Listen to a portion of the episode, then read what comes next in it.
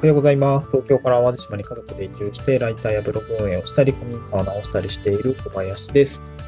今日は、まあ、フリーランスになってから、あの、まあ、成果を出すっていうところって、やっぱすごく、なんかこだわらないといけないなと思うんですけど、成果が出ない、なんか3つの理由みたいな、そういう、まあちょっと振り返りをですね、ちょっとしたいなと思います。成果が出ない3つの理由、まあこれだったみたいな感じですね。で、まあ3つあるんですけど、1つ目が、あの、まあ、なんだろうな、具体的な目標ですよね。定量的な目標みたいなところを掲げていなかったってことと、で、もう一つがなんか時間的な、うん、投下量っていうんですかね。時間、まあ物量みたいなのがやっぱ足りないなっていうところ。で、最後三つ目が、なんていうのかな。うん、なんかね、ゴールの近さみたいなところ適切にちょっと、なんていうのかな。設定できなかった、できてないかもしれないなっていうとこですね。ちょっと喋りながらなんですけども、3つ、ちょっとあの、話してみたいなと思います。で、まあこれ仕事にも通ずるし、あとね、その最近、まあまさに今日なんですけど、これから、あの、国家試験受験してくるんですけど、あの、旅行、あの、地域限定旅行業取扱い、旅行業務取扱い管理者試験っていう、まあ、旅行業に関する唯一の国家試験があるんですけど、まあ、それのね、今一番ハードルの低い、あの、海外旅行とか総合旅行業で、国内限定だと、まあ、国内旅行業で、で僕の場合はま地域とか、まあ、僕のま周辺地域でツアーパッケージが売れるような状態になれればまあそれでいいので、まあ、地域限定という、まあちょっと、まあ、割かし最近新設された国家試験なんですけども、えー、それを受験してくると。で、まあ、今日3つのお題として、まあ、定量的な目的を掲げていないっていうところの1つ目と、また時間的な投下量、まあ、物量が足りないっていうところ、これ2つ目ですね。で、最後3つ目が、えー、なんだっけ、3つ目なんだっけあ、忘れちゃった。え、ー、と、とりあえず二つ話してみよう。えっ、と、まあそう、そういうところを話し、話そうと思った時にね、この試験、国家試験を受験するまでに、まあ、やったこととか、まあそのやってみた結果、その今の手応えみたいなところからですね、あの、実績が出るまでには、やっぱりこの二つは最低限必要だよなって思ったんですよね。で、一つ目が、えー、その定量的な目標ですよね。まあ、国家試験とか受験とかだとすごくわかりやすいと思うんだけど、合格点があるじゃないですか。合格点。そう。まあ、試験とかだと6割がボーダーラインなんですけど、あの、まあ、この、えっ、ー、と、旅行業の国家試験は3科目あって、えっ、ー、と、まあ、法令関係と、まあ、約款、えー、なんていうかな。うん、まあ、じ、なんだろう、約款って伝わるのかな約款 まあ、ルールの話なんですけど。であとは国内旅行実務っていうあの、実務ですよね。まあ、実際に運賃いくらですとか、とか、この場合こういうこと、まあ、なんか間違ってること3つ選んでくださいみたいな、そういうのがあったりするんですけど、まあ、その各科目で全部60点以上取らないといけないっていう感じで、こうなんか、うん、苦手なものを作っちゃいけないような感じになってるんですけど、で考えたら、結構定量的な 目標としては、各科目で60点以上っていうところが、あの、まあ、明確な、あの、ボーダーラインなんですね。だからそこに向かって、まあ今頑張っているわけなんですね。もう過去問とか解いてやったりとか、参考書読んで間違ったところを振り返ったりとかして、まどうにかこうにかこう、試験日までに60点以上を超えるんだっていう、こう、ボーダーラインをですね、えー、超えるための努力をまするわけですね。うん。なんかこの仕事において、こういう、まあ、仕事なのか人生なのか、まあ、あとは SNS、SNS の運用とかめっちゃわかりやすいのかもしれないですけど、なんか定量的なね、目標値みたいのを掲げていないことがね、すごくなんか、掲げてないからうまくいってないのかもなと思いました。そう、例えばですけど、そうだな、まあなんかツイッター、まあ旧、あの、旧ツイッター X ですね、については、なんかフォロワー1000人行くぜみたいなのが、なんとなく結構意識強かったんで、それを1000人は1000人超えてからでしょみたいなところが、やっぱりあの、SNS 運用としての、まあ、一定の成果みたいなところは、なんかずっと 頭の中にあったので、まあ、それ今超えたのは、なんかすごく個人的には頑張ったなって思うんですけど、まあ、とはいえね、1000人超えたら、まあ、じゃあ次はって話になるんですけど、なんかそういうのがあったりとか、まあ、あとは、そのブログの記事とかでの、その、成果みたいなのを出すためには、いや、まだ全然足りないなと思ったんですよ。PV 数が足りないとか、まあ、記事更新数ですよね。まあ、KPI とかやっぱ記事をさ、月1じゃやっぱり足りないだろうし、なんかその順位にこだわる。そこの、なんか1位の記事とか、10位以内の記事を何記事でとか、なんかそういう具体的な数値と向き合ってなかったなと思って、なんかね、ちょっとやっぱ見直そうかなと思いました。なんかね、まあなんか最初はなんかその辺もよくわか理解せず、なんとなく書いてたらなんとなく儲かるのかな、みたいな感じだったんですけど、そういうことは全然なくて、やっぱり数値にこだわるっていうところ、まあウェブライターをしてみて初めてこう SEO の記事を書いて上位に上がってくると PV が取れるみたいなところのなんか実感ができてきたんですよね。で、まあ SNS もそうだし。って考えたときに、まあや、なんだろうな。やることが分かって、うーん、やるべきことが見えてきて、じゃああとはやるだけだなと思ったんですけど、まあその定量的な目標、PV が何本とか、えー、そうですね。なんかそういうところに、やっと初めてこう、向き合う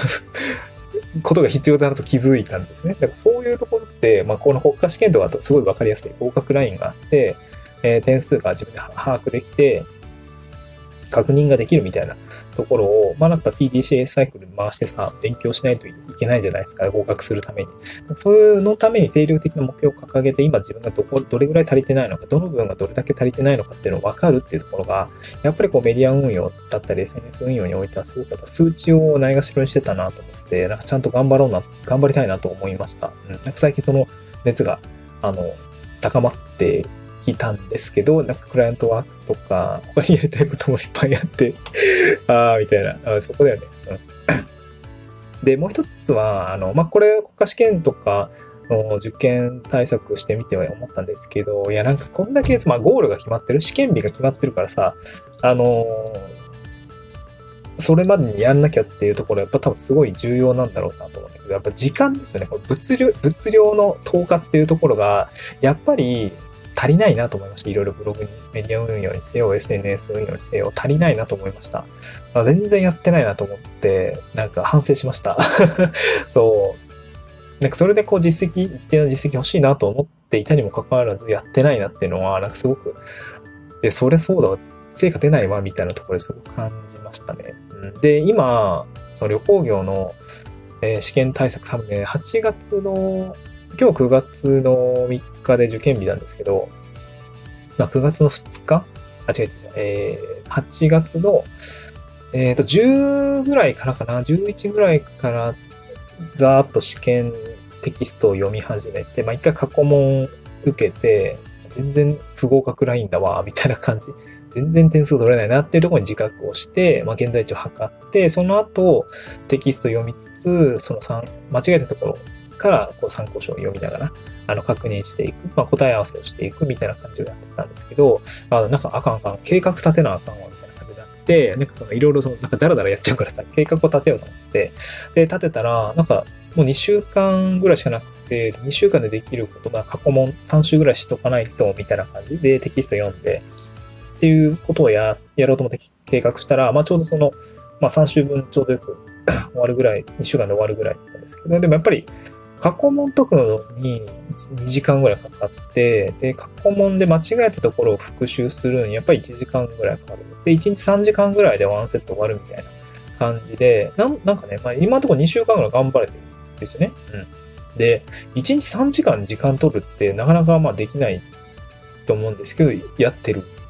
なんかそこまで僕がメディア運用やってきたかとか、SNS 運用したかって言われると、なんかそういうレベル感で動いてなかったなと思って、なんで国家試験だったらできるのに、普通の仕事だったらできないんだろうみたいな ところをなんかすごく反省をしてですね、まあ試験が終わったらま、当然また仕事とか多分やるんでしょうけど、なんかちょっとその、1ヶ月だけとりあえずゴールを決めて、うーん、これで実績出すために走ってみるとか、なんかその区切りをつけて、え物量を、あまあ、あの、必要な物量を投下するっていうような、うん、なんか動きをですね、ちょっとやって、やっていかないとダメだなと思いました、なんか。ま、まずっとコツコツやるの大事なんだけど、なんかちょっと一定のこう、ガツンとやる時期ってすごく重要だなと思いました。なんか国家試験だったらね、できるのに、他でできないってことはないだろうなと思ったので、まあ今回そのいい経験でした。国家試験を受ける。まあ久々の試験だったんで、もう3年前ぐらいかな、電気工事士受けたのは。なんかあれ以来、あの時もすごく頑張ってたんですよね。その毎朝5時ぐらいに起きてさ、まあその時まだ子供、あ、子供いたか。子供いたけども、毎朝2時間、なんか1時間半ぐらいかな。あの、電気工事士の実技試験の対策をしてたんですけど、子供がいたらさ、コードとか食べちゃうから、あの、危ないから、あの、朝早く起きて、だいたい40分ぐらいの制限時間で、なんか回路読み取って組み上げて部品組み立てるみたいな形をやるんですけども、40分だったかな ?90 分だったか忘れちゃったけど、そういうのでやっぱ時間が必要なので、まあ毎日2時間ぐらい多分電気工事士のその あの部品とか触ってたと思うんですよね。でそこで、まあ、晴れて一発合格したっていう感じがあって、まあ、今回の国家試験も1日に3時間ぐらい試験勉強して、それから2週間ぐらいやったらさ、まあまあな、ね、1週間でどれくらい ?5×3 時間でしょ、5、15時間 ?30 時間？うん。まあ多分、他の参考書とかの読んでる時間を考えると、50時間ぐらいは多分投下していると思うんですまあ50時間で取れ、50時間かけたら、なんか割といろいろちょっとはできそうじゃないかな。どうだろう。思っているのも100時間ぐらいいると思うんだけど、うん、なんかブログだったり SNS だったりも、なんかそれぐらいの熱量を持ってやれたらなとは思いましたね。うん、ね今後の仕事にもっと活かせそうだなと思ったので、なんか頑張りたいなというふうに思った次第です。まあ、まずはね、今日の国家試験しっかり、えー、受験対策してきて、まあ、一応ボーダーを超えられるような、うん、感じになってるのかなと思うので、まあ、なんか、こう、頑張りたいなと思いました。はい。また次回の収録でお会いしましょう。バイバイ。